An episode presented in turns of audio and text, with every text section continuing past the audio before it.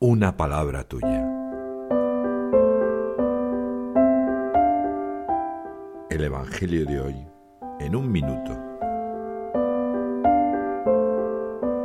Lucas, en los primeros nueve versículos del capítulo 10, narra el momento en el que el Señor envía a otros 72 a la misión.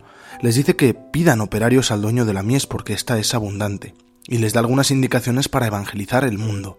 Añade, si entráis a una ciudad y os reciben, comed lo que os pongan, curad a sus enfermos y decidles, el reino de Dios ha llegado a vosotros.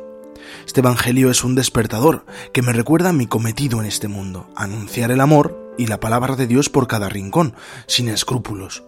Me asusta no tener donde reclinar la cabeza. Me atrevo a salir de mi zona de confort.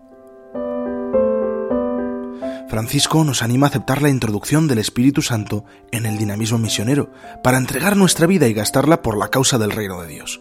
El Evangelio es la palabra que libera, transforma y hace más bella la vida.